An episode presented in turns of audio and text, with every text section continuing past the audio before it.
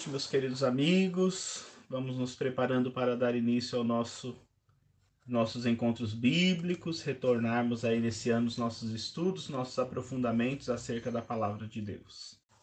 Muito bem, mais uma vez boa noite, sejam bem-vindos, Deus abençoe a todos, vamos rezar para a gente poder dar início ao nosso, ao nosso curso bíblico deste ano de 2021. Em nome do Pai, do Filho e do Espírito Santo. Amém. Vinde, Espírito Santo, enchei os corações dos vossos fiéis e acendei neles o fogo do vosso amor. Enviai o vosso Espírito, e tudo será criado, e renovareis a face da terra. Oremos, ó Deus, que instruíste os corações dos vossos fiéis com a luz do Espírito Santo. Fazei que apreciemos retamente todas as coisas, segundo o mesmo Espírito, e gozemos sempre da sua consolação por Cristo Senhor nosso. Amém. Vamos rezar o salmo do dia de hoje para nos unirmos aí em oração e assim podermos dar início aos nossos trabalhos. Vamos dizer juntos: Este infeliz gritou a Deus e foi ouvido. Este infeliz gritou a Deus e foi ouvido. Bendirei o Senhor Deus em todo o tempo, seu louvor estará sempre em minha boca. Provai e vede quão suave é o Senhor. Feliz o homem que tem nele o seu refúgio. Este infeliz gritou a Deus e foi ouvido. Mas ele volta sua face contra os maus, para da terra apagar sua lembrança. Clamam os justos, e o Senhor bondoso escuta, e de todas as angústias os liberta. Este infeliz gritou a Deus e foi ouvido.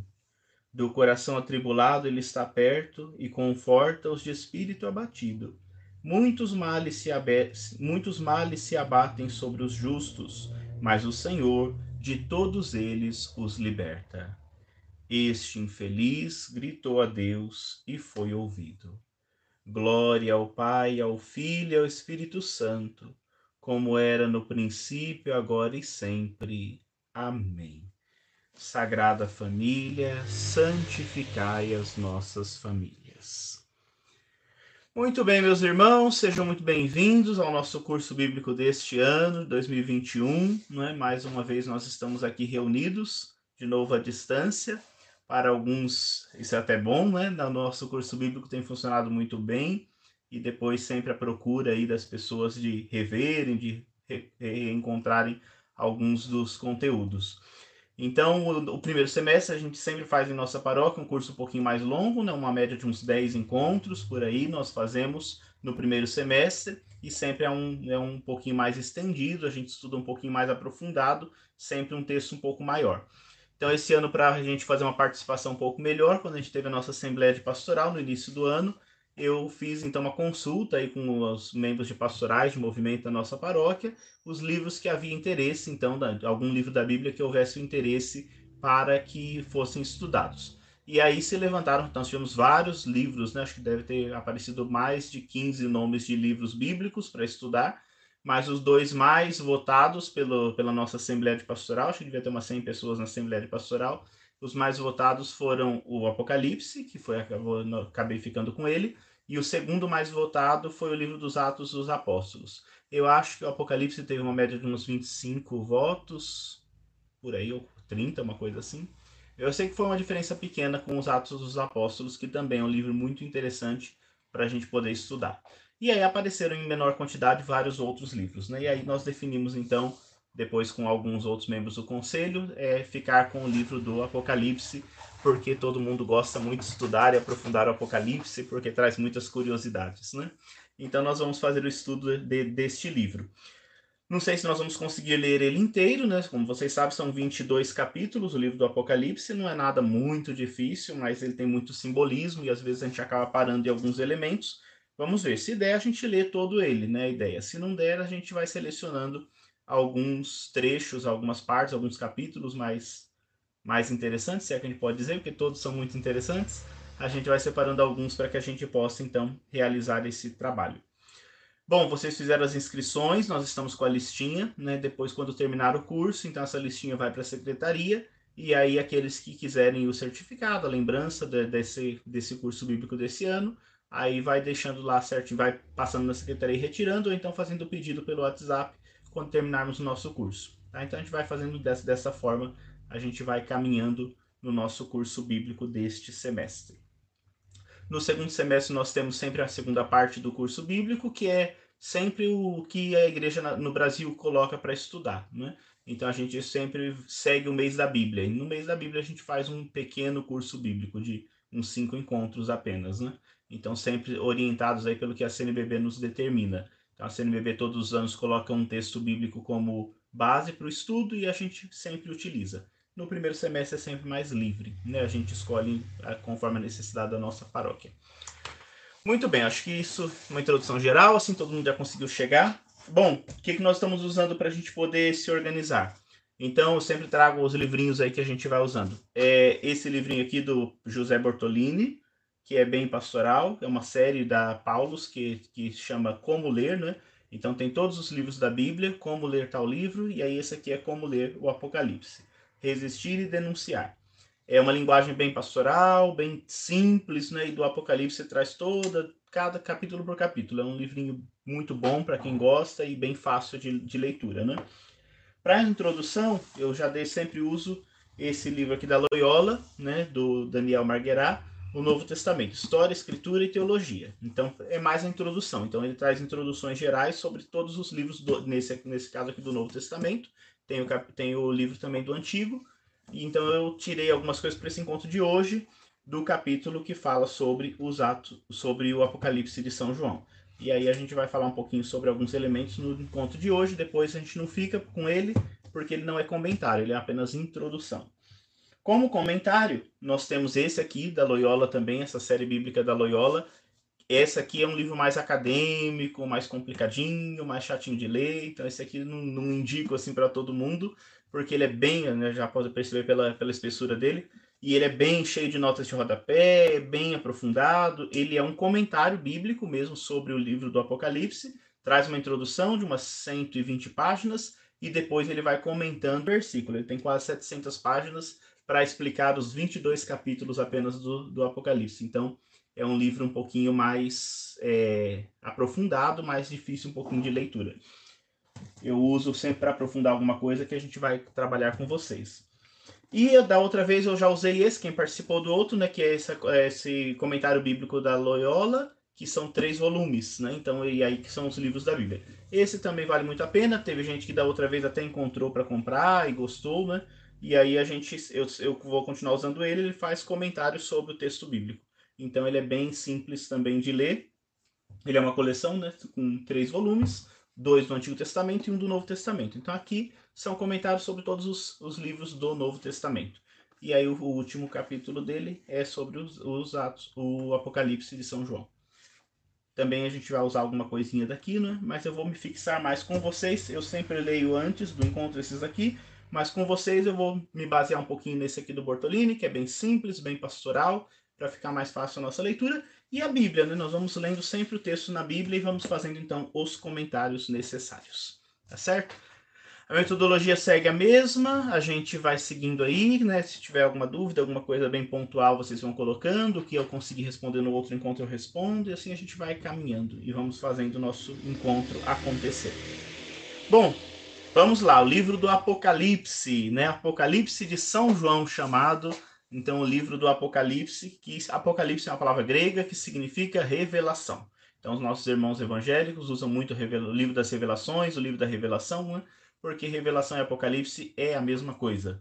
Em, em grego, Apocalipse, e em português é Apocalipse, revelação. A tradução é mais próxima, seria revelação. Então, a gente tem essa, essa distinção. Muita gente tem medo, é o último livro da Bíblia, fecha o cânon da nossa escritura, né? E muita gente fica receoso, com medo desse livro, porque ele é extremamente simbólico.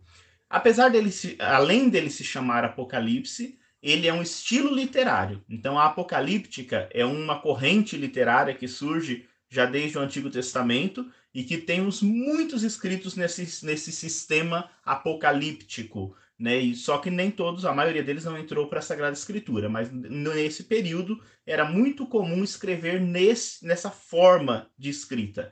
Então, o livro do Apocalipse é uma maneira de se escrever, uma corrente literária de escritura, que é um pouco enigmático, é uma maneira muito própria de se escrever.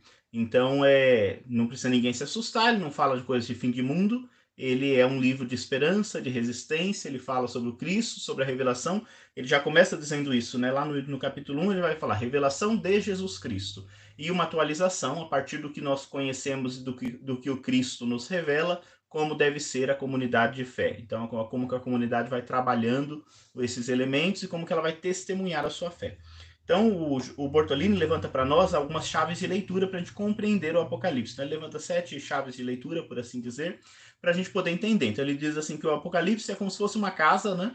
E que às vezes a gente, pela, pela falta de, de costume, de leitura, de busca, a gente acha que é uma casa meio mal assombrada. E aí a gente não sabe por onde entrar, ou quando a gente se entra, a gente se perde, porque às vezes é um sobrado bem grande, com muitas portas e com muitos elementos.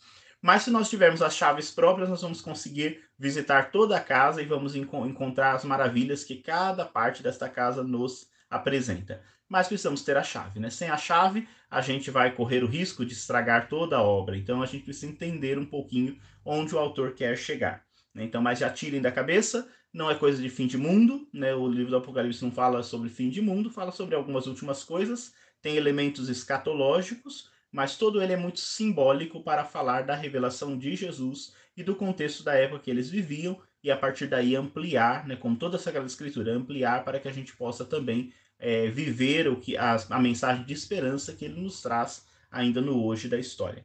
Então a primeira chave de leitura né, que o José Bartolino nos apresenta é que o livro do Apocalipse é um livro de resistência. Então, essa revelação, né, dentro desse estilo literário, ele surge num contexto de resistência. Por isso ele tem uma linguagem extremamente camuflada, uma linguagem simbólica para falar de alguns elementos e levar a comunidade a resistir, a manter a sua, a sua fidelidade. Esse estilo literário, ele surge no pós-exílio dentro do povo de Israel, a gente pode dizer assim, né? Então, até o exílio da Babilônia, então você imaginar 500 anos antes de Cristo, até o exílio da Babilônia, nós temos muito forte a presença dos apóstolos, dos profetas, perdão. A gente tem muito forte a presença dos profetas. Então, o profetismo está sempre ali trazendo, denunciando as coisas erradas que o povo faz para poder renovar a aliança. Depois que o povo volta do exílio, surge uma, uma, uma corrente muito forte de sacerdotal para restaurar o culto, o templo de Israel. E, as, e aí o profetismo vai caindo um pouco em desuso. Então a gente pode notar que por um bom período da história de Israel, nós não temos a presença mais forte dos profetas como havia antes do exílio ou mesmo no período do exílio. Então no pós-exílio, ele começa a desaparecer. E o que começa a substituir, por assim dizer, o, a linha profética essa linguagem apocalíptica, né, dentro desses contextos mais complicados, como um sinal de resistência do povo diante das dificuldades da vida. Então, as dificuldades que se apresentam, a gente precisa resistir diante disso tudo. E aí surge essa linguagem mais apocalíptica, esse estilo literário. No Antigo Testamento, o livro apocalíptico por excelência é o livro de Daniel. Então, Daniel, que figura lá entre os nossos profetas, na verdade, ele, é, ele tem um elemento profético e tem mais, o elemento maior dele é um elemento apocalíptico. Então, ele entrou para o cânon como um livro apocalíptico, né, que está lá. Em Ezequiel, a gente tem alguns trechos assim. No profeta Zacarias também a gente tem alguns trechos apocalípticos, né, mas são esses poucos elementos. Nos livros apócrifos do Antigo Testamento, nós temos vários outros livros é, apocalípticos, mas nenhum deles se tornou Sagrada Escritura. No Novo Testamento, né, a gente tem essa linguagem apocalíptica muito presente. Quando a gente estudou e quando a gente lê os, os, os evangelhos sinóticos, a gente vai notar isso. Então, sempre tem um discurso escatológico que tem muitos elementos apocalípticos, que fala sobre o fim de mundo, que fala sobre a natureza, sobre os elementos cósmicos. Então, a gente tem isso tudo muito presente ali no, já no Novo Testamento. Então, no tempo de Jesus, essa linguagem era muito comum e muito própria, né, a linguagem apocalíptica. E aí a gente tem diversos textos apocalípticos que são também bem confusos, complexos e que não entraram para o cânon, então não entraram para a Bíblia, mas nós temos vários deles no Novo Testamento. Dentre os escritos apocalípticos, o único que entrou para o Novo Testamento foi o livro do Apocalipse de São João. Então é o último que entra. Alguns tinham até uma visão um pouco é, né, negativa com relação a esse tipo de escrita. Ele entra para o cano, teve algumas dificuldades, alguns achavam que talvez não fossem inspirados. Então tem todos esses elementos que fazem parte desse contexto para poder colocar o livro do Apocalipse no cânon da Sagrada Escritura. Mas depois ele entra e já no início ele entra, ele é aceito e hoje ninguém tem dúvidas da sua canonicidade, ou seja, da sua inspiração divina. É um livro inspirado e é um livro que traz muitos elementos de esperança. Então, a primeira chave de leitura é de perceber esse elemento de resistência diante das adversidades da vida. Então, ele leva a uma resistência, fazer o povo persistir. Né? Então, é a primeira chave de leitura que a gente tem. Uma segunda chave seria a questão da denúncia. Então, assim como os profetas denunciavam as coisas erradas que o povo eh, realizava, ou que os líderes realizavam, esse livro também vem fazer a denúncia sobre os erros cometidos, né? Então, e aí ele vai então resgatar esse elemento profético. Então, ele é um livro que é uma ferramenta profética. Inclusive, quando a gente for começar a leitura, o autor vai se dizer que ele está escrevendo uma profecia. Então, ele se intitula, ele coloca o seu livro como uma profecia. Então, ele é um profeta que quer anunciar e denunciar alguns elementos. Então, resistência e denúncia estão muito presentes ainda falando sobre a questão da linguagem, é muito comum assim, né? Quem costuma ler coisas do tipo, então, para a gente poder entender um pouquinho, né? É, no, aqui no Brasil, né, no período de ditadura, no período do regime militar, a gente tem muito isso, né? Então, músicas, textos, artigos que eram censurados. E às vezes, para passar na censura, para passar no, nos elementos e, e, poder ser publicado, eles usavam uma linguagem um pouco mais maquiada, trabalhavam alguns elementos. E aí, quem estava vivendo aquilo entendia aqueles elementos. A gente tem muitas músicas assim, né? Então as músicas falam algumas coisas ali, você fala, por que, que ela fala? Hoje a molecada pega esses, essas músicas, essas coisas, e fala, mas por que essa linguagem assim? Porque já está um pouquinho distante no espaço e no tempo. Aí quando a gente vai estudar, a gente entende o porquê que ele está escrito daquele jeito, né? Porque era uma forma de resistência. O Apocalipse tem alguns elementos assim também. Então, quem estava ali vivendo, não que ele foi escrito todo para porque ninguém podia dizer as coisas, né? Mas quem estava vivendo aquilo estava habituado com aquele tipo de leitura. Então, a comunidade lia aquilo e compreendia tudo aquilo, entendia direitinho do que se tratava. Para nós hoje ficou um pouquinho mais distante. A gente precisa então encontrar essas chavinhas de leitura para que a gente possa compreender melhor o que ele está falando, né? Então, livro de resistência, um livro de denúncia, um livro de celebração. Então é interessante porque esse livro ele traz um elemento místico. Então, ao mesmo tempo que ele faz a sua denúncia, ele traz um, alguns elementos de, do místicos que vão falar sobre a vitória de Jesus sobre a morte. Então, ele é um texto extremamente pascal. Estamos no tempo da Páscoa, né? E ele é um texto extremamente pascal. Então, ele já vai apresentar esse Cristo triunfante, glorioso, que venceu, né? É interessante que o livro do Apocalipse não fala muito sobre a vida de Jesus, a vida terrena, como os evangelhos, como outros, outros lugares do Novo Testamento. Ele vai falar sobre esse Cristo triunfante, sobre esse que é vitorioso sobre a morte.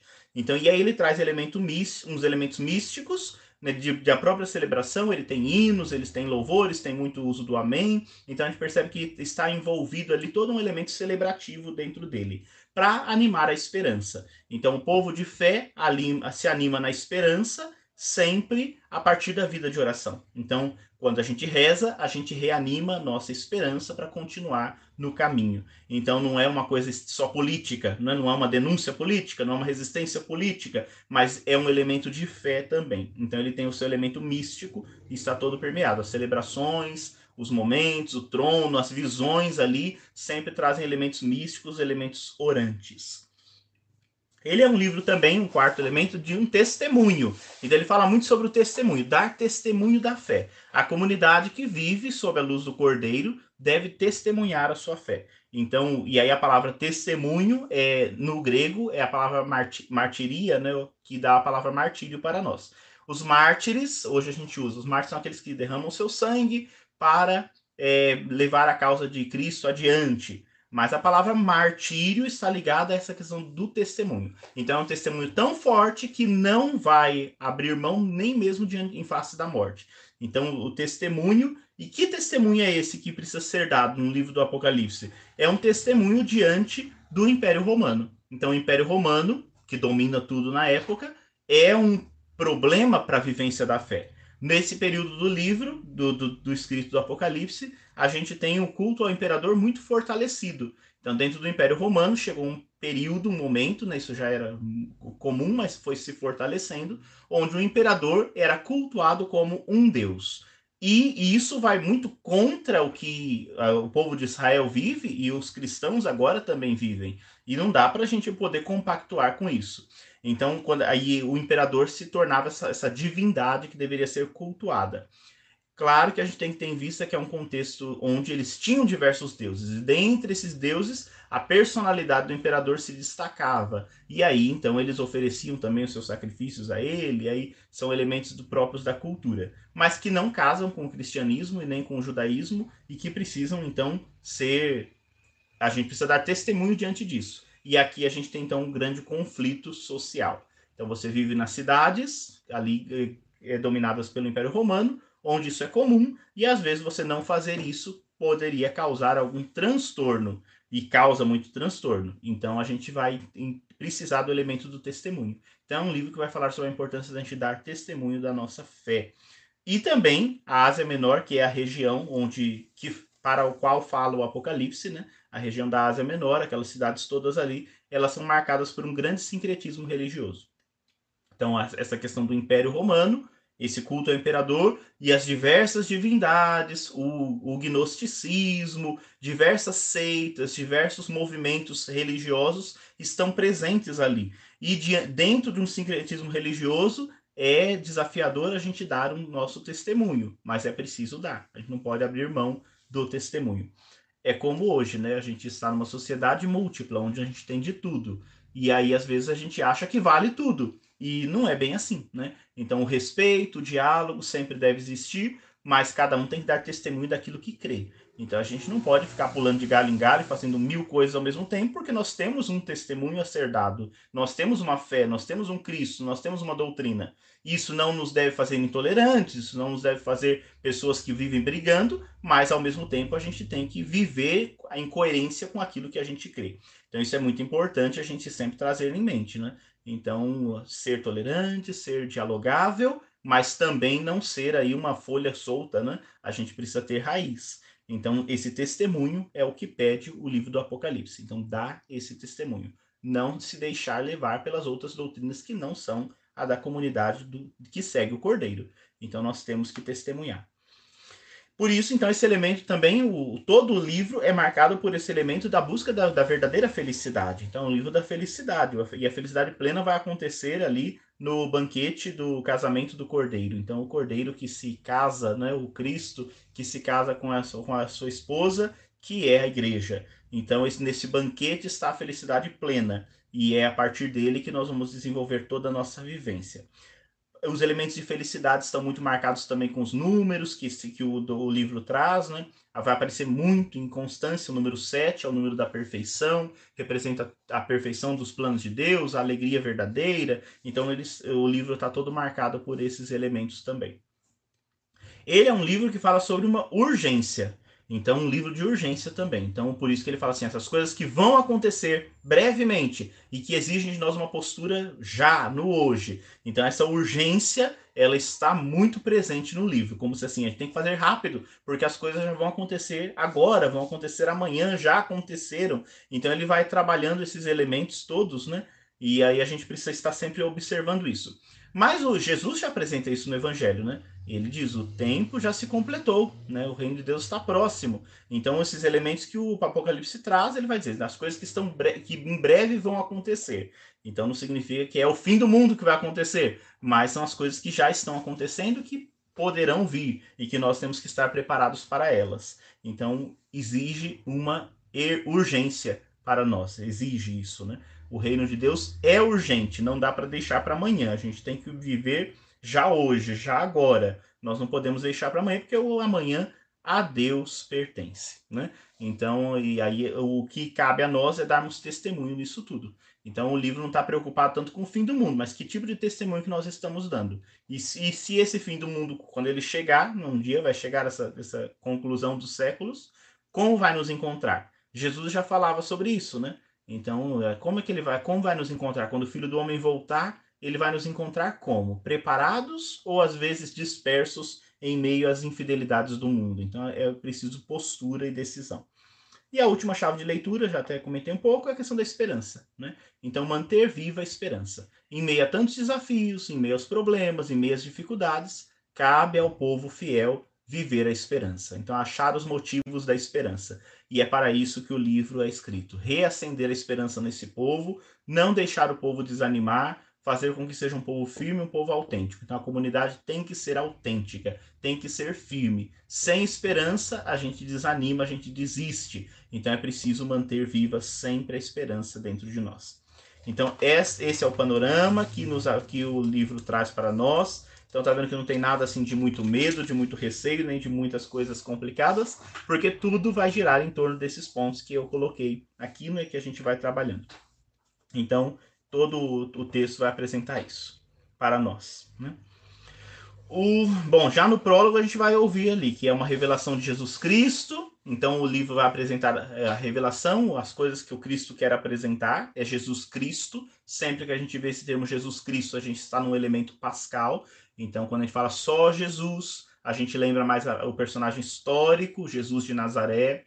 Jesus Cristo já significa aquele que ressuscitou, ungido. Então, Jesus Cristo já é uma construção, a gente já entende o todo do projeto de Jesus. Então, é a revelação de Jesus Cristo. E quais são as consequências para a vida daquele que nele crê? Então, se Jesus Cristo se revelou, mostrou seu projeto, trouxe para nós a vitória, nós que cremos nele, quais são as consequências para a nossa vida? Como nós devemos viver? Né? Então ele vai dizer que ele está escrevendo esse livro para os servos do Cordeiro, os servos desse Jesus Cristo. E quem são esses servos? São os profetas, né? Então a profecia não morreu. Então nós temos que levar adiante essa profecia de denúncia e de anúncio. Então é preciso fazer isso. E por isso, então, para que esses servos estejam bem preparados, o Cristo revelou alguns elementos, né, e vão, vai mostrando através das visões que o livro vai apresentar.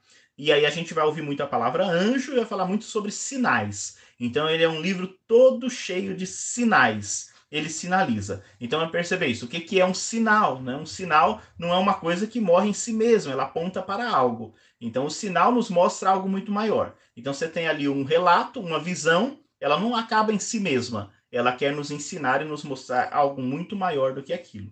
Então todo o livro está repleto desses sinais é preciso deixar esses sinais nos levarem para o lugar correto. Se a gente sabe ler bem o sinal, a gente realiza tudo com, com tranquilidade. Se a gente lê o sinal errado, a gente pode causar um acidente. Vamos pensar nos sinais de trânsito, né? Se a gente pega o carro e a gente não conhece as placas de trânsito, a gente vai causar um acidente. Né? Então está lá uma placa dizendo que você não pode fazer a conversão ali, você faz. Aí você é pego pelo outro carro que vem do outro lado. Né?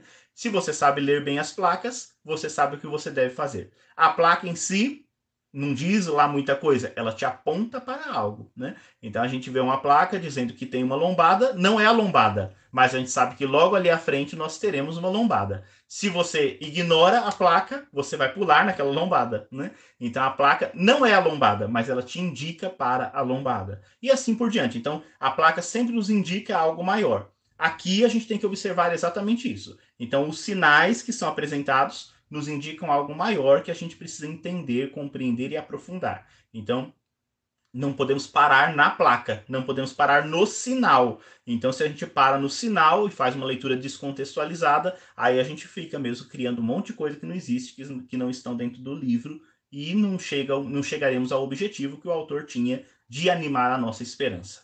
Então, é muito interessante a gente estudar esse texto nesse tempo que nós estamos vivendo de pandemia, porque o quanto nós precisamos de esperança, né? E esse texto vem falar da esperança em meio a tantas crises, em meio a tantas tragédias que aconteceram e que estariam por vir, que estariam por acontecer, e que nós, então, agora olhando também as tragédias do nosso tempo, podemos encontrar fonte de esperança nesse texto do Apocalipse.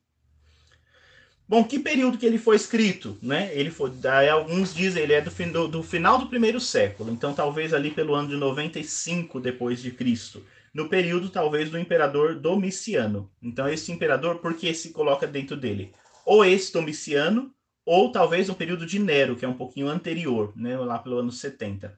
A gente sabe que foram períodos onde houve uma perseguição um pouquinho maior aos cristãos, às primeiras comunidades. Só que nenhuma delas, a gente não está naquele período forte da perseguição e das mortes muito, muito grandes aos cristãos. Isso está começando, mas ainda não é tão forte. Isso vai ser mais forte no segundo século, a partir do segundo século em diante, é que a gente vai ter aquelas perseguições, as mortes maiores dos cristãos, né? Nesse período aqui ainda não, mas já está começando. Então a gente sabe que Nero incendiou a cidade de Roma. E depois, quando a coisa ficou feia, ele então acusou os cristãos. Ele disse então, e ele jogou a culpa em cima dos cristãos, dizendo que aquele incêndio tinha, teria sido causado pelos cristãos. Nesse período houve uma grande perseguição e grande morte a muitos cristãos, porque todos se revoltam ali, né? Mas depois isso se acalma. No período de Domiciano, a gente está com o culto ao imperador muito fortalecido. Então, Domiciano né, incentivou e, e exaltou demais o culto à figura do imperador. E a gente sabe que os cristãos já não conseguem compactuar com isso. Então, em algumas cidades, em alguns lugares, o conflito já começa a ficar grandioso. Aí a gente já vai ter alguns relatos, né? Porque os cristãos não admitem fazer o culto ao imperador. No período do Apocalipse, muitos ainda estão em cima do muro. Então, está começando. Depois, no século ter segundo, terceiro, no, no, início do século IV, a gente vai ver que isso vai se aprofundando cada vez mais. A gente tem o relato dos mártires, né? Que dão a vida, morrem lá no, no, devorado pelas feras, queimado, mas não aceita a, adorar os imperadores romanos ou os deuses romanos. Então eles não aceitam isso de modo algum. Isso tudo está começando nesse período do, do, do Apocalipse que nós temos. Então estão começando e o autor do Apocalipse já vem pegar bem firme, sobretudo com aqueles que acham que dá para servir a dois senhores. Então ele vai pegar muito firme nesse ponto. Então a gente localiza o, o, escrito mais ou menos nesse período ali do ano de 95 depois de Cristo. Então, e o dos últimos escritos. A gente diz que é Apocalipse de São João, né? Porque o livro fala aqui, depois ele fala eu, João, né? E ele diz que esse João é alguém que está exilado numa ilha chamada Patmos. E aí, por um tempo, a tradição da igreja a, falou que esse João fosse o apóstolo João, né, aquele, o discípulo amado e tudo mais. E aí entrou dentro do, de todo o corpus joanino, que a gente chama, que é os, os escritos atribuídos a João, o apóstolo. Mas nós sabemos que o livro do Apocalipse muito provavelmente não foi escrito pelo apóstolo João porque ele é muito diferente do, do Evangelho e dos outros escritos, mas compõe esse todo. Então, quando a gente fala do, dos escritos joaninos, da comunidade joanina, a gente coloca tudo dentro do mesmo saco, mas a gente sabe que são escritos muito diferentes. Então, a gente tem o Evangelho segundo João, que é diferente dos sinóticos, que já traz elementos bem aprofundados, e muito provavelmente ele foi escrito depois do Apocalipse, né? então o Apocalipse foi escrito talvez primeiro do que o Evangelho segundo João. A gente tem três cartas de João, a primeira, a segunda e a terceira carta de João. A primeira está mais ligada ao Evangelho, as outras duas já têm alguns elementos de diferença. E a gente tem o Apocalipse de São João. Então, dos 27 livros do Novo Testamento, cinco são atribuídos a João. Né? Mas a gente sabe que esse João aqui, que a gente sabe que é um João do Apocalipse, não é o João evangelista. Mas a tradição manteve, então, atribuído a ele. Tá? Isso não causa nenhum problema. Mas o próprio livro vai mostrando que não seja, porque no Apocalipse a gente percebe quando eles falam, quando ele fala dos doze apóstolos como algo que já passou, algo que já terminou. Então a primeira fase, a fase dos apóstolos, as doze colunas, né? O Apocalipse fala muito sobre isso. Não dá a entender que ele esteja se incluindo. Ele se coloca como um servo chamado João, que veio então né, apresentar isso tudo. Mas não, ele não se coloca como sendo um apóstolo. Então, quando a gente vai lendo, a gente vai percebendo que não tem muita lógica de ser a mesma pessoa. Mas isso para nós não é algo importante nem relevante, porque a mensagem que está por detrás é muito mais importante do que quem escreveu ou deixou de escrever. Isso é uma diferença dos textos apocalípticos daquele período. Por quê? Porque naquele período era muito comum é, se atribuir a grandes personalidades do passado os textos apocalípticos. E sempre alguém que já tivesse morrido há muito tempo para dar autoridade àquele texto. Então, os, os textos apocalípticos, eles nunca são é, assinados, né? Então, eles nunca dão um nome, sempre falta um nome. E depois eles atribuem a alguém. Então, a gente tem Apocalipse de Moisés, de Abraão, de eles dão, no, dão esses nomes para poder dar uma maior autoridade. No Apocalipse de São João isso não acontece, porque ele diz: Eu, João, estou escrevendo isso. E quem sou eu, João? Sou um servo. Então ele, ele mesmo se intitula, se coloca ali, ele não precisa de um grande nome, porque no fundo, esse Apocalipse, essa revelação, não é dele, de quem é? É de Jesus Cristo. Então ele já deixou bem claro: Eu estou sendo servo que tive essa visão. Então, Jesus Cristo é quem está, no fundo, falando, né? E aí é, é uma diferença do, do estilo apocalíptico que nós tínhamos e desse livro chamado Apocalipse. Né? Então é um, um, elemento interessante que a gente vai encontrando. Então, a linguagem está extremamente simbólica nesse texto, né? Então tudo é, é, é apresentado por meio de visões, de simbolismo, e a gente vai vendo que no fundo está a mensagem querigmática. O que, que é o querigma? Anunciar o Cristo que morreu e ressuscitou, que venceu, né? Então, e venceu passando pela morte. No fundo, o Apocalipse apresenta exatamente isso: o Cristo que venceu e ressuscitou, e a comunidade que, fiel a, esse, a esta vida nova, vai dar continuidade nesse projeto. Então, no fundo das visões, nós vamos ter sempre a mensagem do querigma, que é a base de todo o Novo Testamento. Tá? Então, a gente tem isso aí. Bom, sobre os números, aqui no livro do Daniel Marguerá, eu vou. Eu separei aqui para a gente sobre a questão da numerologia e dos simbolismos, né? Depois a gente vai voltar com bastante calma, mas eu vou ler aqui com vocês alguns elementos de alguns números que são comuns e depois quando a gente for lendo a gente vai só retomando, né? Então a simbólica numérica, ela é muito forte aqui no livro, né? Então a gente vai ter alguns números que vão aparecer com bastante frequência em todo o livro do Apocalipse. O número 3,5, o que, que é o 3,5? Então vai aparecer muito esse 3,5. 3,5 é a metade de 7. Então se 7 é a perfeição, o 3,5 indica uma imperfeição, é um tempo de perseguição. Não é uma imperfeição total, mas é algo que está a caminho, está incompleto, né? Então, um tempo de imperfeição. Sempre que ele for falar de perseguição, ele vai falar sobre, sobre esse 3,5, essa metade de 7. No mesmo sentido, 12 meses ou 1.260 dias, que são 3 anos e meio também, os elementos, né? Então, ele vai sempre apresentando aqui isso para nós. Então, lá no capítulo 11, fala: verão seus cadáveres durante três dias e meio. Então, a perseguição que dura três dias e meio. Mas nós caminhamos para o sete, e o sete é a perfeição. Depois desses três dias e meio, um espírito de vida vindo de Deus penetrou-os. Né? Também aparece muito o número 4. O número 4 indica o mundo que foi criado, né? os quatro pontos cardeais. Então, quando a gente ouve o número 4, está ligado à criação, ao mundo.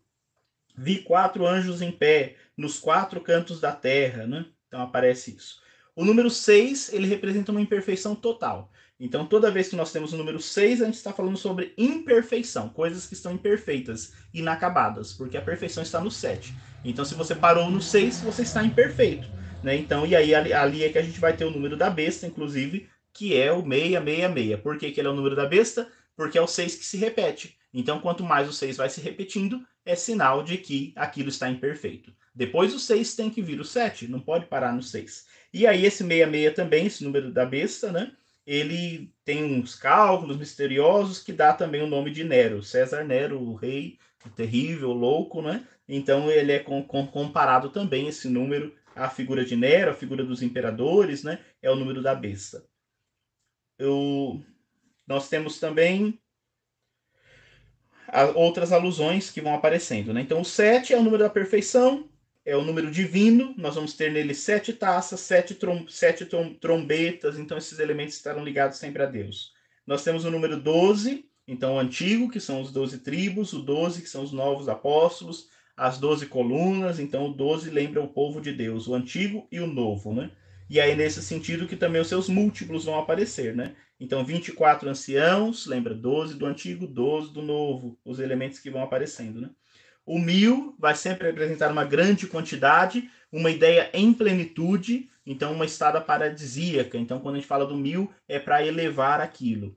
Lá vai ter o número 144, né? o quadrado de 12. Então, esses elementos. E aí, 144, mil. Você eleva isso a uma plenitude. Então, é o número do povo de Deus. Por isso, multiplica ele por mil. 12 vezes 12, mil, a gente vai ter esses números exprime o resto do povo, e aí a gente vai tendo todos os elementos. Temos as figuras simbólicas, então o cordeiro contra a besta, então vai aparecer muito, né? Então nós temos a besta e quem combate a besta é o cordeiro. Quem é o cordeiro? É Cristo. Quem é a besta? É Satanás. Nós temos a grande prostituta, que muitas vezes é chamada de Babilônia, que é Roma e o seu império, né? Então, mas eles comparam e vão dizer que é a Babilônia e é a grande prostituta. Contra a esposa, que é a igreja, é aquela mulher perseguida. Então, sempre nós vamos tendo esses conflitos, né? E a gente já sabe quem vai sair vitorioso. Temos o dragão, a serpente, né? lembrando o relato da origem, o tentador, são as imagens de Satanás. Então, todas elas, dragão, serpente, o tentador, né? o falso profeta que vai aparecer, todos eles, né?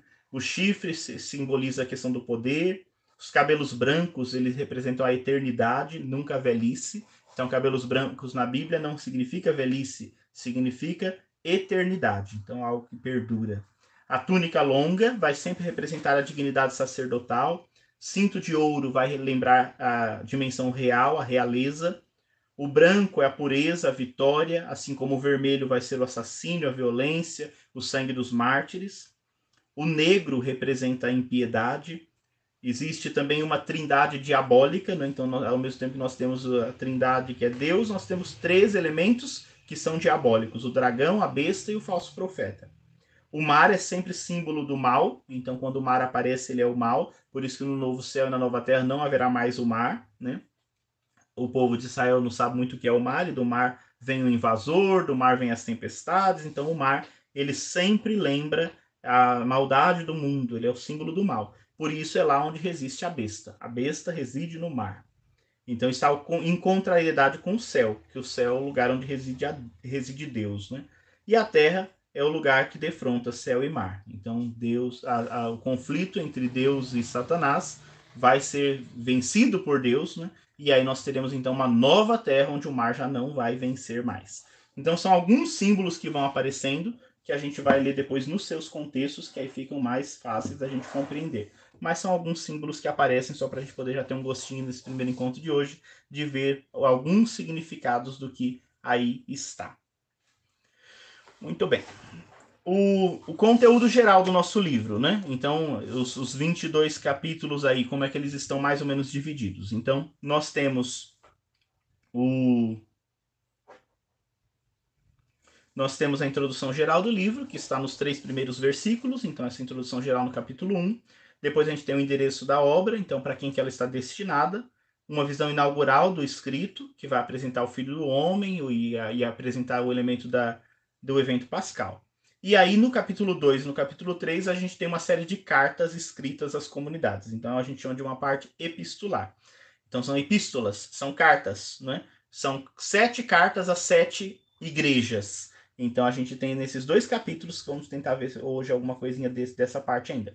É uma parte bem diferente de todo o resto do, do, livro. Então também alguns dizem que essa parte talvez ela não tenha sido escrita em conjunto, porque ela é bem diferente. Né? Então a gente tem essa introdução geral, depois a gente tem as cartas às, às sete comunidades, e aí começa então uma primeira sessão e uma segunda sessão de visões. A primeira sessão de visões vai apresentar para nós uma celebração cósmica de Deus e do Cordeiro. Então sempre apresenta Deus e o Cordeiro. Então seria o Pai e o Filho, sempre vai ser apresentado. Nessa celebração cósmica, então a celebração da natureza e do mundo, onde Deus e o Cordeiro estão no centro e nós estamos celebrando isso tudo. Nós vamos ter o centenário dos, dos selos, então nós temos sete selos, sete trombetas e depois o julgamento do mundo. Então, nesse período grande, do capítulo 4 até o capítulo 11, nós vamos ter essa grande celebração cósmica e já vamos ter um julgamento do mundo. Então, Deus, que está sentado no seu trono, e o Cordeiro vão julgar o mundo. E o julgamento do mundo acontece, né, onde a ira de Deus se estabelece, a cólera de Deus, devido às maldades que aqui acontecem. E Deus, então, vai dar a, a resposta final com relação a isso tudo.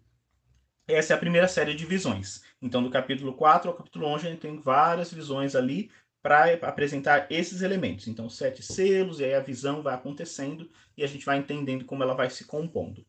A segunda série de visões, tá, do capítulo 12 ao 21, então a parte final dele, e vai falar sobre um combate escatológico, então esse grande conflito que vai acontecer entre Deus e Satanás. Então as potências afrontam a descendência da mulher. O capítulo 12 é muito conhecido, né? Então, e aí a gente vai percebendo. Então surgiu uma descendência de uma mulher que deu à luz a um filho, essa descendência é forte, mas as forças do mundo se levantaram contra. Então começou aqui um confronto entre as potências do mal e os descendentes, os seguidores do, daquele filho que nasceu daquela mulher. Então Satanás suscita um império idólatra para destruir isso tudo. Então, e aí levanta-se a comunidade do Cordeiro, já na garantia da vitória.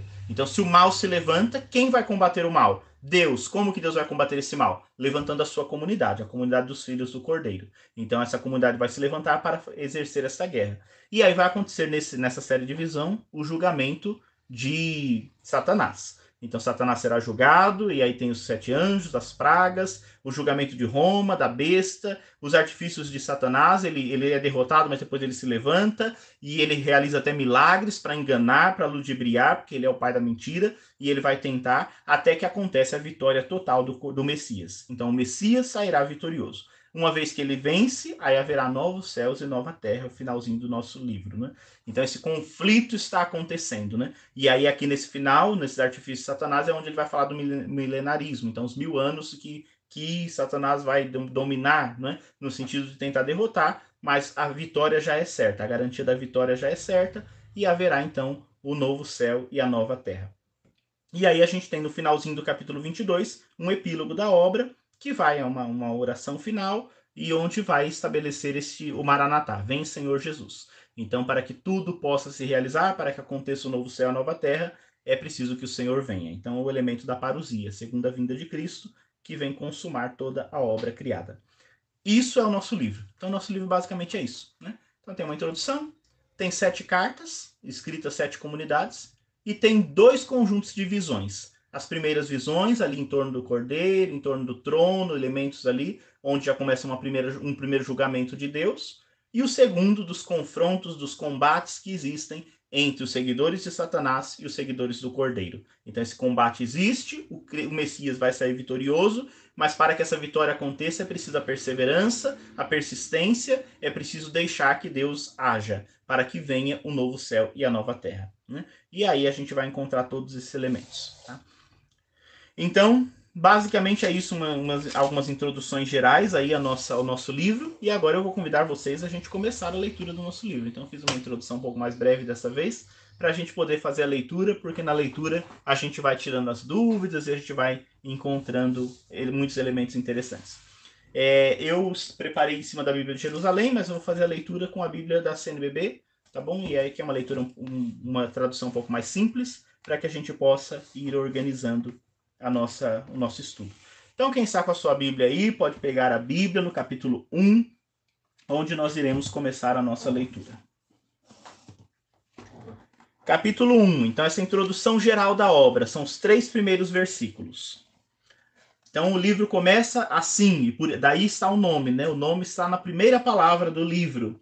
Revelação de Jesus Cristo, que Deus lhe confiou para que mostrasse aos seus servos as coisas que devem acontecer em breve. Jesus a comunicou através do seu anjo ao seu servo João. Este dá testemunho de tudo quanto viu, é palavra de Deus e testemunho de Jesus Cristo. Feliz aquele que lê e aqueles que escutam as palavras da profecia e põem em prática o que nela está escrito, pois o tempo está próximo. Então essa é a abertura do livro. Tá vendo? Ninguém precisa ficar com medo, né? Na verdade, aqui ele vai apresentar no livro do Apocalipse, a gente vai encontrar sete bem-aventuranças, lembram, né? Sete, bem, sete é a perfeição. Sete alegrias que acompanham a vida dos servos e daqueles que testemunham. Aqui está a primeira delas, né? Feliz aquele que lê e aqueles que escutam as palavras da profecia e põe em prática o que nela está escrito. Então, feliz aquele que ler este livro e colocar em prática o que está escrito aqui esse será feliz, esse vai encontrar bem-aventurança diante do Senhor. Por quê? Porque é a revelação de Jesus. Ele está revelando ao, ao anjo, ao seu anjo e ao seu servo, para que a gente possa dar testemunho de tudo quanto ele viu, testemunho de Jesus Cristo. Então é preciso testemunhar. E ele mostrou então as coisas que vão acontecer em breve. Aí é onde a gente pode dizer: se vão acontecer em breve, então são coisas para o fim. Tudo que está aqui já aconteceu e vai continuar acontecendo. Esses elementos que acontecem aqui, eles são fazem parte da história humana, então eles vão sempre acontecendo, né? Então o povo de Deus passa por isso e ele vem reacender a esperança. Então, no período de Nero, no período de Jesus, né? Mataram Jesus, destruíram a comunidade? Não, mas parecia que ia ser o fim, né? Mataram, fugiu todo mundo, de repente a coisa começou novamente. Ah, no período de Nero, uma perseguição terrível, né? Os judeus por primeiro ali, os conflitos, depois a grande perseguição, fala agora vai acabar a igreja. A igreja acabou? Não, ela se fortaleceu. E, e é isso ao longo de toda a história. Então, se a gente olhar os seguidores de Jesus que estão aí no mundo há dois mil anos, quantos altos e baixos nós já tivemos, né? E quando a gente acha que a coisa chegou ao fim, Deus sempre abre uma nova porta. Então, esse é o elemento de esperança. Então, por isso, feliz é aquele que escuta a palavra da profecia, a palavra de Cristo Jesus, né, e põe em prática. Esse é feliz porque o tempo está próximo. Então, quando a gente fala do tempo está próximo, a gente está no elemento do reino. Jesus já disse isso para nós, né? Então, o reino está próximo de nós, nós não temos tempo a perder. Feliz aquele que faz essa vontade de Deus acontecer. Então, ouçamos a profecia e transformemos a profecia em prática, em testemunho. Vamos dar testemunho da nossa fé. Né? Então, essa é a abertura do nosso texto, do nosso livro. Bem simples, bem já direta. E aí, agora ele vai então dizer por que, que ele está escrevendo isso, apresentar um pouquinho para nos introduzir nas cartas que ele vai escrever às sete comunidades. Versículo 4. João, às sete igrejas que estão na Ásia. Então ele escreve para sete igrejas que estão na Ásia Menor. E aí ele começa aqui já um elemento litúrgico que a gente vai identificando como carta, né? As cartas de Paulo começam assim também, os outros escritos vão começando assim, e ele assim começa. A voz graça e paz da parte daquele que é, que era e que vem, da parte dos sete espíritos que estão diante do trono de Deus, e da parte de Jesus Cristo, a testemunha fiel, o primogênito dentre os mortos, o soberano dos reis da terra. Então é uma saudação, parece o início da missa, né? A vós, irmãos e irmãs, graça e paz da parte de Deus o Pai e do Senhor Jesus Cristo. Então a vós, graça e paz. Vós quem? os membros das sete igrejas que estão na Ásia. Graça e paz da parte daquele que é, que era e que vem. Quem é esse? Deus o Pai. Aqui é uma recordação do nome de Deus, que ele fez a revelação a, Mo a Moisés. Eu sou aquele que sou, aquele que era, que é e que vem. É esse elemento que ele coloca. Então não é um Deus estático, é um Deus que se define pelo, pelo que ele é. Então ele é, ele era e ele não só ele será, ele vem. Então é um Deus que está atuando na história, né? E esse Deus, né, da parte dos sete espíritos que estão diante do trono de Deus. Esse sete espíritos é a plenitude do Espírito de Deus. A gente pode dizer Espírito Santo, mas está muito ligado ao trono mesmo, a, a, a, ao poder de Deus, o poderio do Senhor. Então, da parte de Deus e daqueles que estão diante do trono de Deus.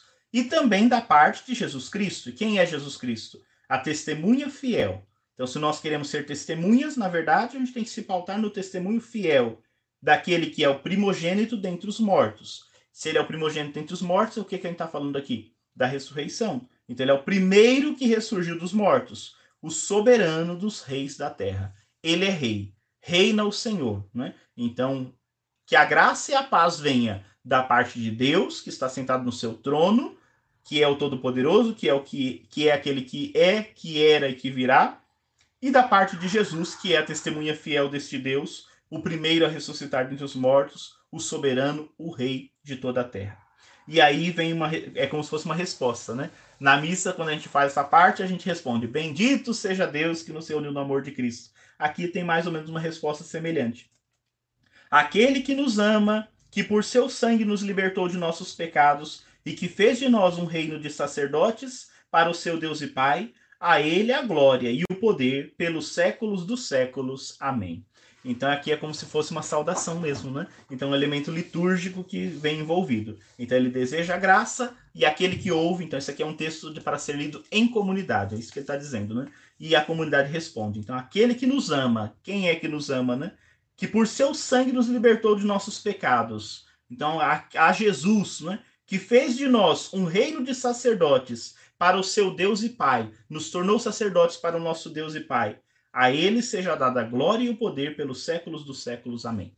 Então essas doxologias vão estar sempre presentes no esses hinos de louvor vão estar sempre presentes no texto do Apocalipse que nós estamos estudando, né? Então, essa dinâmica aqui. Então a gente fala, o outro responde. Se nós estivéssemos lá na igreja, eu falaria, vocês responderiam.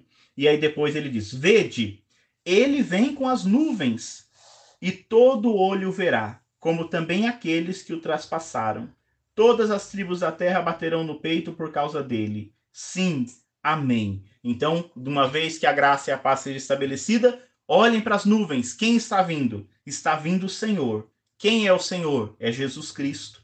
Até aqueles que o mataram, que o transpassaram, vão bater no peito, vão reconhecê-lo e vão bater no peito dizendo sim, amém, aceitando. Então todos que renunciaram um dia vão acordar para essa verdade. E quem é ele? Eu sou o Alfa e o Ômega, diz o Senhor Deus, aquele que é, que era e que vem, o Todo-Poderoso. Então, este filho vem em nome do Senhor. E esse Senhor é o Alfa e o Ômega. O que, que é Alfa e Ômega? A primeira e a última letra do alfabeto grego. Então significa eu sou o princípio e o fim. Aquele que é, que era e que vem, o Todo-Poderoso. É interessante aqui porque esse Todo-Poderoso é Deus Pai. Quem é o princípio e o fim? É Deus Pai, né? A gente usa muito isso para Jesus Cristo. Depois a iconografia vai trazer todo, né? E mesmo essa palavra todo-poderoso é uma palavra grega que a gente usa, acho que chama Pantocrator, né? O Pantocrator é o Cristo todo-poderoso. Então aquelas imagens de Cristo, o Cristo com os dedinhos assim abertos, segurando o livro, né? É a imagem do Cristo Panto... Eu acho que eu não tenho ela aqui em nenhum lugar. É a imagem do Cristo Panto... Pantocrator, né? Que na verdade aqui no, que é, se baseiam muito no Apocalipse para dar essa imagem a Jesus. Mas aqui o Pantocrator, o Todo-Poderoso, é o Deus Pai. Então ele é o Alfa e o Ômega, ele que diz, né? Eu sou aquele que é, que era e que vem, o Todo-Poderoso. Então ele tudo pode e em seu amor ele enviou o seu Filho. Então essa dinâmica, essa doxologia acontece para nos introduzir na visão e nas cartas que ele vai escrever. Então João, o servo, se considera um profeta, ele teve uma visão e ele vai agora transmitir aquilo que Jesus quer revelar à sua comunidade. Ele é apenas o servo, então, porque nos tornou um reino de sacerdotes. Então, o elemento sacerdotal de entrega né, é, é, é nos dado aqui. Em Jesus nos tornamos um reino de sacerdotes. Pelo batismo somos um povo sacerdotal. E aí vem então a primeira, primeira grande visão aqui que ele tem antes ainda de escrever as comunidades. Eu, João, vosso irmão e companheiro na tribulação, e também no reino e na constância em Jesus, encontrava-me na ilha de Pátimos por causa da palavra de Deus e do testemunho de Jesus. Então vejam, versículo 9, João se identifica como? Quem é João? Eu sou um apóstolo, né? Paulo muitas vezes usa isso. Eu sou um grande profeta? Não. Quem sou eu, João? Eu sou um irmão e companheiro na tribulação. Então, João se identifica como um membro da comunidade, que é irmão e companheiro nas tribulações. E também no reino e na constância em Jesus. Então, ele, ele é companheiro nas tribulações e é companheiro na perseverança. É preciso perseverar. E, e por que, que ele também se encontra? Por que, que ele também está, é companheiro na tribulação? Porque ele está exilado na ilha de Pátimos. Por que, que ele foi exilado? Por causa da palavra de Deus e do testemunho de Jesus. Então é só isso que ele vai falar. A gente não sabe por que, que ele foi parar lá, mas se ele foi parar lá, é porque ele foi é, sofreu alguma represália pela mensagem, por alguma coisa do tipo. Então ele está lá exilado. E estando lá exilado na ilha de Patmos, né, deixado um pouco mais de lado, por causa do seu testemunho, por causa do seu anúncio da palavra, estava lá tranquilo. Num dia, versículo 10: No dia do Senhor, eu entrei em êxtase, no espírito, e ouvi atrás de mim uma voz forte como uma trombeta, a qual dizia: O que vês, escreve-o num livro e envia-o às sete igrejas. Quais são as sete igrejas? De Éfeso, Esmirna, Pérgamo, Tiatira, Sardes, Filadélfia e Laodiceia. Então ele estava lá, tranquilo, e aí num dia, dia do Senhor, qual que é o dia do Senhor? Num domingo, então aqui já estabelece esse elemento, né? O domingo é o dia do Senhor, então no dia do Senhor Deus fala com os seus servos. E Deus então enviou a palavra ao seu servo João, que estava exilado, e diz: Olha, uma trombeta anunciou, né? então esses elementos são sempre para mostrar a presença de Deus, a trombeta que anuncia. O que você vai ver e ouvir, você deve escrever numa carta e enviar às sete igrejas. Né? E aí diz que, então, quando ele ouviu essa voz, essa trombeta, ele se voltou para ver, no versículo 12, para ver a voz que me falava. E ao voltar-me, vi sete candelabros de ouro. No meio dos candelabros havia alguém semelhante a um filho do homem. vestido com uma túnica comprida e com uma faixa de ouro em volta do peito. Sua cabeça e seus cabelos eram brancos como a lã alvejada, igual à neve, e seus olhos eram como chama de fogo. Seus pés pareciam de bronze incandescente no crisol, e sua voz era como o fragor das águas torrenciais. Na mão direita tinha sete estrelas, de sua boca saía uma espada afiada de dois gumes, e o seu rosto era como o sol no seu brilho mais forte. Então, quando ele se virou, o que, que ele viu? Ele viu sete candelabros, e no meio desses sete candelabros, o filho do homem, que tem todas essas características, e na mão direita segurava sete estrelas. Então, a primeira visão é Jesus, né? Então, quem que ele viu? Jesus. Então, Jesus é quem estava chamando ele e pedindo que ele falasse.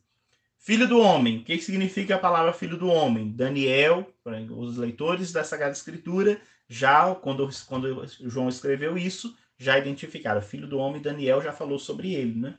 É o juiz de todos os povos, é aquele que vem julgar em nome do Senhor. Ele vem com autoridade para estabelecer o julgamento. Então, o filho do homem veio. Então, o juiz se estabeleceu. Né? Ele tem uma longa túnica. Então, o que, que significa longa túnica? Né? Acabei de comentar agora há pouco. Ele é um sacerdote. Então, ele é um sacerdote por excelência. A túnica longa, longa lembra esse sacerdote. Então, ele, veio, ele vem oferecer os sacrifícios. Então, o juiz de todos os povos é um sacerdote. É o filho do homem, é um sacerdote ele traz um cinto de ouro no peito. O cinto de ouro, só quem usa são os reis. Então ele é sacerdote e ele também é rei. Mas ele é acima de todos os reis, porque ele usa um cinto de ouro no peito. Então ele não usa o cinto como todos os reis, ele usa no peito. Então ele é um rei para além de todos os reis, ele é rei dos reis. Esse filho do homem que veio estabelecer o juízo, que é sacerdote, que é rei, ele fez de nós todos, da sua comunidade, um povo sacerdotal. Né? Então, nesse, na, na doação do Cristo, ele to torna toda a sua comunidade também um reino de sacerdote, que deve oferecer suas vidas para a construção do reino. Que mais que tem essa visão de Jesus? Então, ele é juiz, ele é rei, ele é sacerdote. Ele tem cabelos brancos. O que significa os cabelos brancos? A eternidade. Então, ele é Deus, né? Então, ele é sacerdote, rei e Deus. Ele tem em si a eternidade e diz que ele tem uns olhos, né? Que são, o, a sua, seu cabelo é branco, como a lã, como a neve, então é bem branquinho, porque ele tem a eternidade em si. Diz que os seus olhos são como um fogo. Seus olhos eram como uma chama de fogo, né? O que, que é essa chama de fogo? O fogo tudo penetra, tudo consome, né? Então, o olhar de Deus perscruta, o olhar do cordeiro, o olhar do, do filho do homem, ele vai até o coração, nada se esconde dele, né? Ele, então, tem um olhar profundo, penetrante. Ele tem nos seus pés um bronze incandescente. Então, os pés é de bronze, ou seja, é estável, né? Os pés de bronze significa assim, nada abala. Ele tem os seus pés firmes, então ele veio para tra trazer estabilidade para a terra. Mas diz que esses pés de bronze estão mergulhados num grande fogo. Então, o que significa? Ao mesmo tempo, ele vem fazer a purificação. O fogo consome, consome tudo, mas não consome os pés de bronze. Então, para além das tribulações que estão no mundo, o reino de Deus permanece, permanece estável, né? As coisas vêm para des, desandar, mas não conseguem, porque os seus pés é de bronze. E ele permanece firme e estável. E da, na sua mão direita ele tem as sete estrelas. O que são as sete estrelas? São as comunidades. Então, eles são sete comunidades, né? Ele traz na sua mão direita sete estrelas. Então, estrela é uma coisa que está no mundo, mas não é do mundo, é do céu. A comunidade também, ela está no mundo, mas ela não é do mundo, ela é de Deus. Então, por isso que o Filho do Homem traz nas suas mãos essas estrelas. Para a gente entender, isso serve para todos nós, né? Que a igreja, a comunidade dos fiéis, dos crentes, ela é uma realidade do céu. Está aqui no mundo, deve dar o seu testemunho aqui no mundo, mas nós pertencemos a Deus. Nós não somos filhos do mundo, nós somos filhos do céu. Então, essas estrelas nas mãos dele significa isso, pertencemos ao Senhor. E ele diz que ele tem na sua boca uma espada afiada de dois gumes, e o seu rosto é resplandecente como o sol. Ele é o sol da justiça, ele é a vida. E por que que na boca ele tem uma espada de dois gumes? A espada de dois gumes é a espada que corta dos dois lados, né? Ela é cortante e penetrante. Nada escapa desta dessa espada. Quando ela vem, ela corta. A carta aos Hebreus vai dizer que ela separa o osso da medula, separa o corpo da alma. Quando ela passou, ela ela ela corta, né? Então não não é cega, ela corta. Então quando ela entra, ela corta e quando ela sai, ela corta também. Então ela ela, ela tem a perfuração dos dois lados. Então é a espada de dois gumes. O que, que é essa espada de dois gumes que está na boca do cordeiro, né? É a palavra de Deus. Então a palavra de Deus ela é essa força que por onde ela passa ela causa transformação. Então ela vem para separar o que é bom do que é ruim. Ela vem para mostrar o caminho. Então a palavra de Deus ela é forte, ela é viva e ela é eficaz. Este é o Cordeiro, este é o Filho do Homem que apareceu para ele. Então ele aparece para João desta forma, com toda essa visão, para a gente entender quem é ele. É o Cristo vivo, é o ressuscitado, né? Diante de uma coisa desse tamanho, o ser humano não é capaz de, de dar conta, né? Então ele diz no versículo 17: Ao vê-lo, caí como morto aos seus pés. Mas ele pôs sobre mim a sua mão direita e disse: Não tenhas medo. Eu sou o primeiro e o último, aquele que vive. Estive morto, mas agora estou vivo para todo sempre. Eu tenho a chave da morte e da morada dos mortos. Escreve, pois, o que viste, aquilo que está acontecendo e o que vai acontecer depois. Este é o significado secreto das sete estrelas que viste na minha mão direita e dos sete candelabros de ouro. As sete estrelas são os anjos das sete igrejas, e os sete candelabros são as sete igrejas. Então, agora ele se levanta. Então, quem deu autoridade para João escrever, não é? O próprio filho do homem. Então, ele caiu como que morto diante desta visão, não é? Nenhum ser pode sobreviver, mas Deus, Jesus, colocou sua mão direita sobre ele e disse: Não tenhas medo. Eu sou o primeiro e o último. Estive morto, mas vivi. Então, aqui o elemento pascal, né? É aquele Jesus que passou pela morte, que sofreu, mas que está vivo. Se a comunidade tem dúvidas disso, diante da dor, diante das dificuldades, que não haja mais dúvida. Eu tenho a chave da morte, vai dizer ele, né? Eu tenho a chave da morte. Então, quem nele estiver, não tem o que temer. Então, vai e escreve o que está acontecendo o que vai acontecer. E aí, o que, que vai acontecer? Perseguições nós sempre vamos ter, né? As situações de morte sempre vão se levantar tentando tirar a vida, mas ele é aquele que tem a chave da morte. Ele é aquele que pode garantir vida eterna. Então não tenhas medo. Se levanta e escreve isso. E aí ele vai dizer, então, os sete candelabros e as sete estrelas. As sete estrelas são os anjos das igrejas, né? Aí a gente vai ver o que são os anjos das igrejas. E os sete candelabros são as próprias igrejas. Então as igrejas que pertencem, estão nas mãos dele, pertencem a ele, com os anjos que são os membros da igreja. Né? Então, ele é, então ele vai escrever, é, ele vai escrever para essas sete comunidades. Né? Esse, anjo do Senhor pediu, o, o, o Senhor apareceu e trouxe isso. Então a comunidade está nas mãos dele e ele então vai escrever. Eu diria dos anjos. Então são os anjos das igrejas. Então os anjos são os servos dessa igreja, por assim dizer, né? Então fala ao anjo. Então é uma maneira de chamar os membros da comunidade que devem portar esta mensagem e deve retransmitir esta mensagem. E agora, então, ele vai, a gente vai tentar concluir hoje dando uma olhadinha sobre as sete cartas. Então, o que, que ele escreve para cada uma das comunidades. Então, a mensagem que Jesus está enviando para cada uma das suas comunidades para exortar, chamar atenção e, e reanimar no caminho, né? Então, ele vai fazer isso. Vamos lá, então, capítulo 2. É o capítulo 2 e o capítulo 3, né? A gente vai olhar algumas, se não der tempo a gente conclui, mas é, hoje, mas seriam as, as sete mensagens. Então, vamos lá. Então, ela tem uma estrutura básica, né? Todas elas vai falar uma introdução, dizer o que, que ele viu, o que, que ele observou, incentivar a, a justiça ou a mudança de vida e se despedir. Então, são sete pequenas cartinhas que a gente tem. Capítulo 2 ao anjo da igreja que está em Éfeso, escreve. Então, veja, o filho do homem mandando. Então, aqui tudo é uma revelação. Então, o filho do homem dita e João escreve para poder retransmitir. Ao anjo da igreja que está em Éfeso, escreve assim: Assim fala aquele que segura na mão direita as sete estrelas, aquele que está andando no meio dos sete candelabros de ouro. Conheço a tua conduta, teu esforço e tua constância Sei que não suportas os maus, Puseste à prova os que te dizem apóstolos e não são. E descobriste que são mentirosos. És perseverante. Então, olha, até aqui tá uma beleza, né? Sofrestes por causa do meu nome e não desanimaste. Então, o, o Jesus começa dizendo: vamos imaginar que nós fôssemos a comunidade de, de Éfeso, né? Então, essa primeira comunidade de Éfeso. E Jesus começa dizendo assim, né, que conhece a perseverança deles, a conduta, que eles estão permanecendo firmes, que houve alguns mentirosos que se levantaram, mas que eles permaneceram firmes e desmascararam os mentirosos. Então até aqui só maravilha, né? Só é, incentivo para a comunidade. Mas aí vem aqui no versículo 4, né?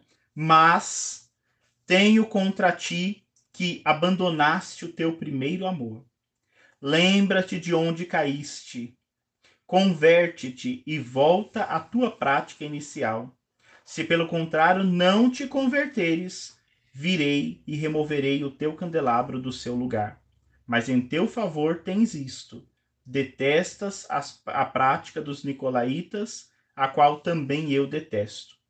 Quem tem ouvidos, ouça o que o Espírito diz às igrejas. Ao vencedor, darei como prêmio comer da árvore que está no paraíso de Deus. Então, esta primeira comunidade, que aqui está, né? essa primeira comunidade de Éfeso, ela é a maior das sete cidades que nós temos aqui. É uma cidade imperialista, muito importante, e que é feita a ela uma crítica. Então, ela é perseverante, então ela tem coisas muito boas. Ela é perseverante e resistente, ela não se deixou enganar. Mas qual que é o defeito dessa comunidade? ela esqueceu o primeiro amor. E quando a gente esquece o primeiro amor, a gente corre o risco de se perder pelo caminho. Então, e essa comunidade é interessante porque a comunidade de Éfeso ela teve a presença de Paulo, né? Paulo escreveu aos Efésios, então ela teve a presença de Paulo e ela é considerada a comunidade do discípulo amado. Então, até hoje, né, nessa cidade, se acredita na casa onde morou João com Maria Santíssima, né? Então, a comunidade do discípulo amado, ela tem mais ou menos uns 40 anos de fundação, essa comunidade. E em 40 anos, ela já se esqueceu do primeiro amor. Então, é um grande desafio, né? Então, não podemos perder o primeiro amor. O que é esse primeiro amor, né? A profecia, o anúncio, a palavra. Se a gente perder esse primeiro amor, esse primeiro contato com Jesus, a gente deixa de ser referência. Éfeso era uma comunidade que era referencial, era como se fosse uma espécie de mãe das outras comunidades, porque ela surge primeiro, então as outras comunidades têm nela uma grande referência. E se ela perde o primeiro amor, ela põe a perder todo mundo. E aí então o Senhor faz a ela uma ameaça, né? Se você não se converter, se você não se converter, eu vou remover o teu candelabro do lugar. Então você vai deixar de ser esta igreja tão importante. Então se converte. Porque o, o todo o livro do Apocalipse vai mostrando isso. Nunca é tarde para mudança. Então, essa comunidade está se desviando. E o Senhor escreve, então, para chamar a atenção dessa primeira comunidade. Então, aqui fica para nós, né? Será que nós ainda estamos bem vivos no primeiro amor? Ou será que nós já, também já nos esquecemos do Senhor, né? Então, não deixar o primeiro amor de lado. Então, como a comunidade de Éfeso, 40 anos de fundação e já esqueceu, né? Será que nós, né, aqui na nossa paróquia, tem, não tem nem 25 anos, mas será que a gente já esqueceu o primeiro amor? Porque se esqueceu, é preciso re, recomeçar. Porque se nós não recomeçarmos, a gente pode perder o lugar no nosso no candelabro, né? Então o Senhor vai dizer: quem tem ouvidos, ouça. Mas e quem perseverar, né? Porque a importância é perseverar. Ao vencedor, vencedor é sempre aquele que persevera. Eu darei de comer a árvore da vida que está no paraíso de Deus. Então, o vencedor vai, vai ter então é, o seu pecado perdoado, né? Então, comer da árvore do paraíso significa isso: aquilo que antes estava proibido, agora foi reencontrado. Então, aquele que permanecer vai receber esta vitória. Então, que a gente persevere nisso. Então, vejam, não é uma. Todas as cartas são assim. Ele escreve aquela comunidade, mas ela serve, na verdade, para todas, né? Toda comunidade que sentir que está esquecendo do primeiro amor é preciso recomeçar, é preciso retomar. Então ela é perseverante, mas se a gente esquece o foco, esquece o primeiro amor, aí a gente se perde. Então, reavivar isso dentro de nós. Então essa é a primeira comunidade. Vamos para a segunda, que é chamada Esmirna, versículo 8. Ao anjo da igreja que está em Esmirna escreve: Assim fala o primeiro e o último, aquele que esteve morto, mas voltou à vida. Conheço a tua tribulação e a tua pobreza.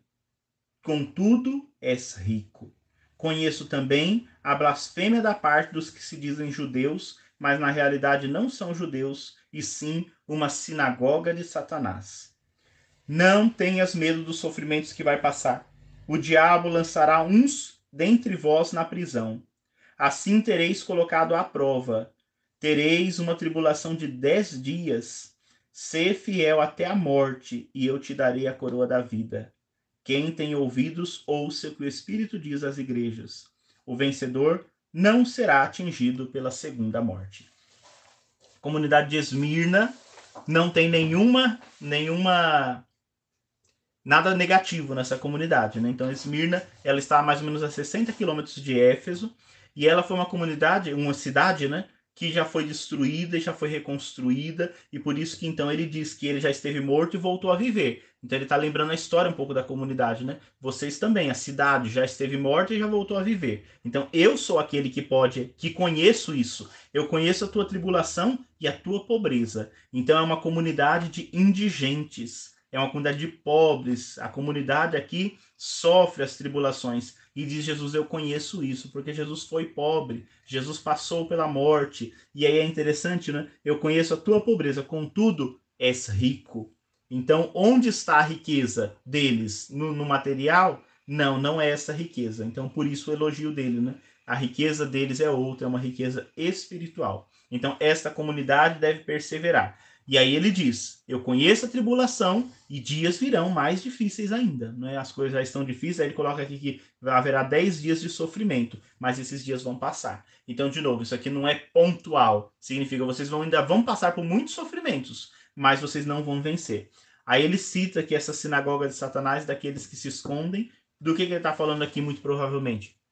Alguns, por medo da perseguição, se diziam que não eram. Então, eu sou cristão, mas eu digo que sou judeu para poder não, não sofrer a perseguição. E aí ele diz que não, as coisas têm que ser muito claras, então a gente não pode se deixar levar por isso. E ele diz, ele sabe que vocês não estão fazendo isso. Então essa comunidade está sendo muito firme, muito perseverante. E ele diz, continuem perseverantes. E continuem perseverantes, inclusive até a morte, porque eu darei a coroa da vitória àquele que perseverar.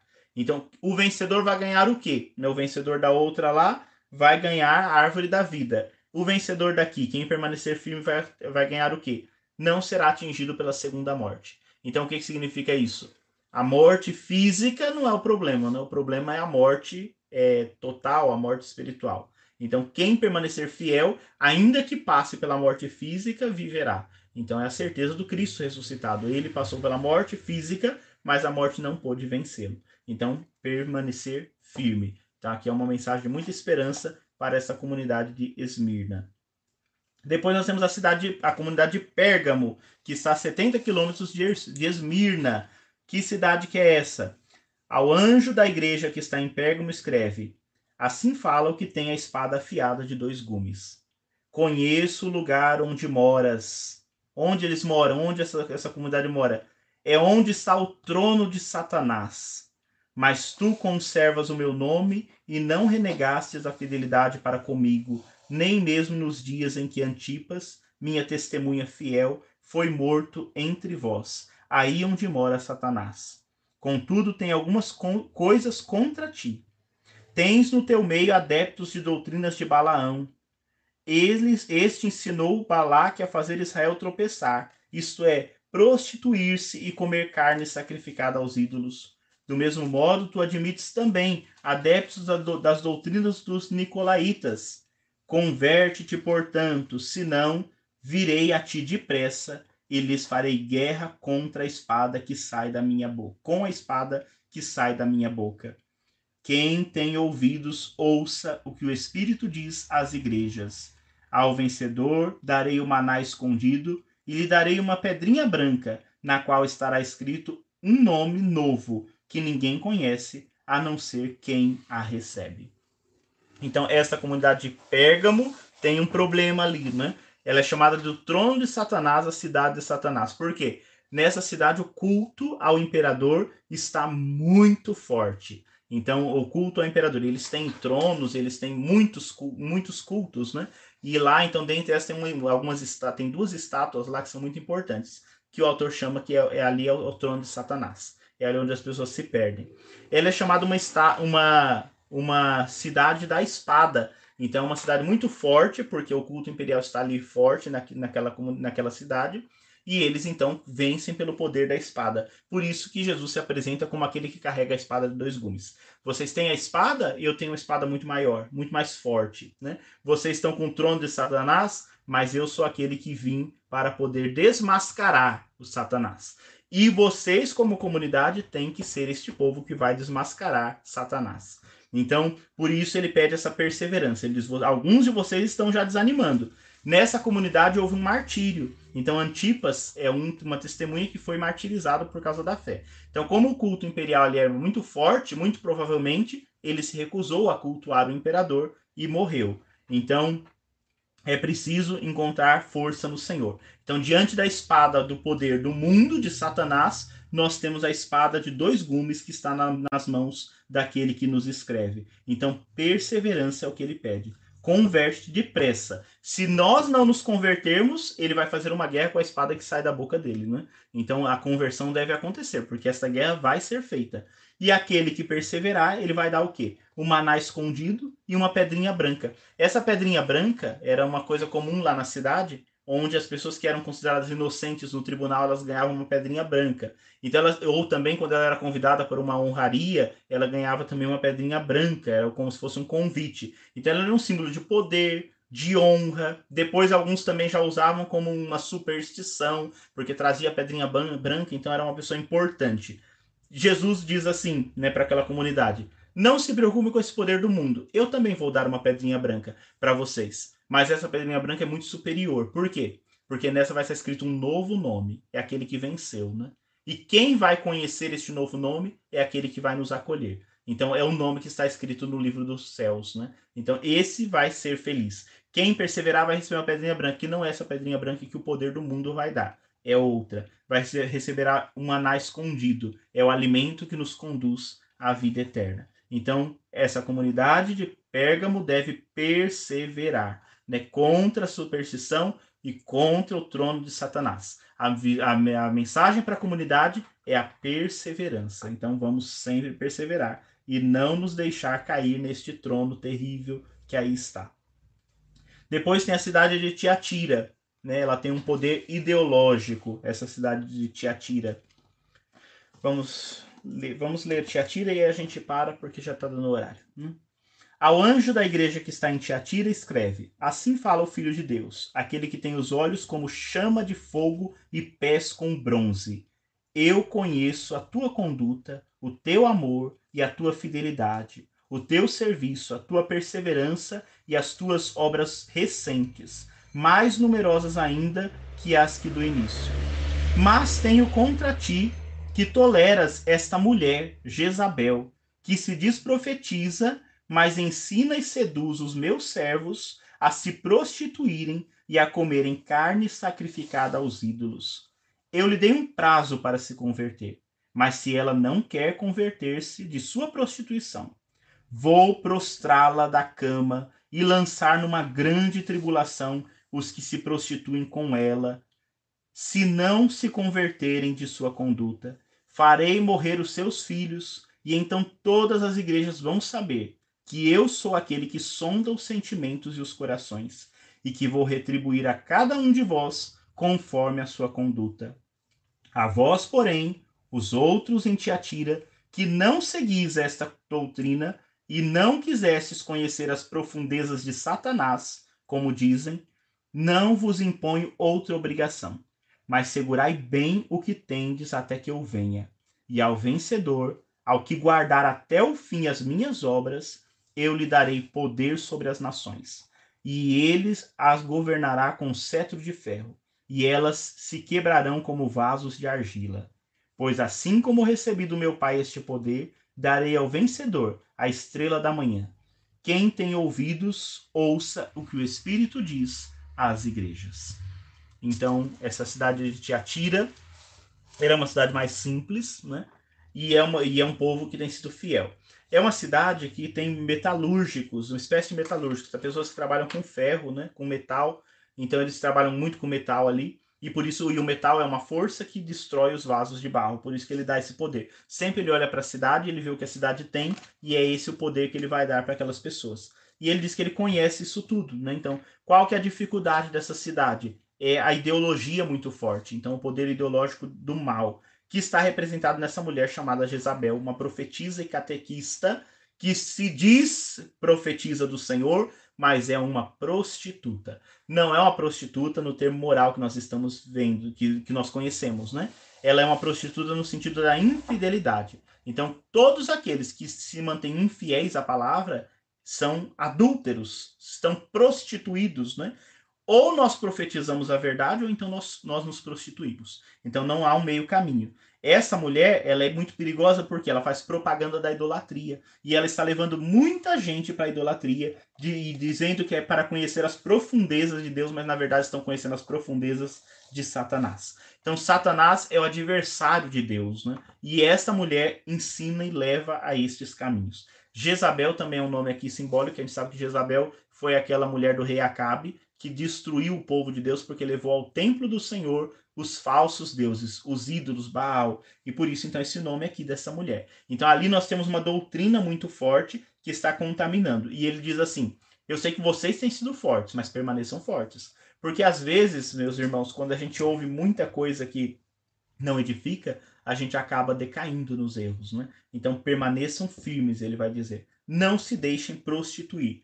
Aqueles que não se deixarem prostituir eu, vou, eu mesmo vou dar né, o cetro de ferro. Lá eles faziam cetros, faziam espadas, faziam coisas fortes. Ele diz: Eu vou dar a vocês um cetro de ferro que vai quebrar os outros povos como argila de barro, né? Porque ele é aquele que traz os pés de bronze. Então, diante dessas ideologias dominantes que não trazem fazem o bem, eu tenho os pés de bronze, né? Então, ou seja, eu, eu trago a estabilidade. E eu vou dar essa estabilidade àqueles que se mantiverem fiéis até o fim. Então, porque a vingança chegará contra essa mulher. Então ele diz assim: eu já dei um prazo para que ela se converta. Se ela não se converter, então se ela é uma prostituta, ele diz: eu vou entrar e todos aqueles que estiverem se prostituindo com ela morrerão. Né? Então, porque quando nós vivemos a infidelidade, nós morremos pela nossa infidelidade. Então, buscar a fidelidade, permaneçam firmes e fiéis. Quem tem ouvidos, ouça o que o Espírito diz. Então, ouça e se converta. Esse é o convite que nos é feito, né? Então é feito também a comunidade de Tiatira, mas que serve para todos nós. Será que hoje só tem uma Jezabel que anuncia coisas? Nesse mundo que a gente vive, onde tantas ideologias se levantam, será que nós estamos, temos sido fiéis àquilo que é o Evangelho? Ou será que a gente tem transformado também o Evangelho em diversas ideologias? Então, tomar muito cuidado aqui, meus irmãos, nesse, sobretudo no, no mundo que nós vivemos hoje, onde existem essas polarizações, né? Às vezes a gente tira Deus e coloca no lugar algumas pessoas, alguns líderes, algumas, algumas personagens políticas e a gente acha que ali estão o Salvador. E a gente às vezes vende o evangelho a troco de nada. Então, cuidado, ele diz: olha, Jezabel, essa mulher, ela ensina os caminhos de Satanás, mas dizendo que são caminhos do bem. Então, a gente também tem que tomar muito cuidado com essas falsas ideologias que se levantam e que às vezes mostra um caminho maravilhoso, mas no fundo só quer a nossa perdição. Então, buscar esta fidelidade, tá bom? Faltaram três cidades: a cidade de Sardes, de Filadélfia e de Laodiceia. Então, a semana que vem, a gente entra nessas três cidades, no capítulo 3, nós paramos aqui então, no capítulo 3 do nosso livro, e depois a gente adentra na primeira liturgia celeste, na primeira visão, e assim a gente vai continuando. A ideia é que a gente vá lendo mesmo, que a gente, se a gente conseguir nesses nove encontros que seguem, né, a gente conseguir ler todo o texto, seria interessante, tá bom? Então, por hoje é só, né? Que bom que a gente conseguiu voltar, mesmo apesar do, do, do, da falha de conexão aí que aconteceu. Mas assim a gente vai continuando. Então, quinta-feira que vem, a gente se encontra novamente aqui, dia 22, às 19h30. E aí a gente lê o capítulo 3 e o capítulo 4 e 5. Tem que ser sempre uns três capítulos por vez, senão a gente não consegue dar conta, tá bom? Vamos concluir o nosso encontro rezando a Nossa Senhora, nossa mãe, para que ela nos ajude, ela que é fiel, ela é aquela que trouxe o filho, do, o filho de Deus ao mundo, que ela nos ajude a manter a nossa fidelidade e o nosso primeiro amor a este Deus que deu sua vida por cada um de nós. Ave Maria, cheia de graça, o Senhor é convosco, bendita sois vós entre as mulheres Bendito é o fruto do vosso ventre, Jesus. Santa Maria, Mãe de Deus, rogai por nós, pecadores, agora e na hora de nossa morte. Amém. O Senhor esteja convosco, Ele está no meio de nós. Abençoe-vos o Deus Todo-Poderoso, Pai, Filho e Espírito Santo. Amém. Meus queridos irmãos, muito obrigado pela paciência, pela presença. Até quinta-feira que vem, se Deus quiser.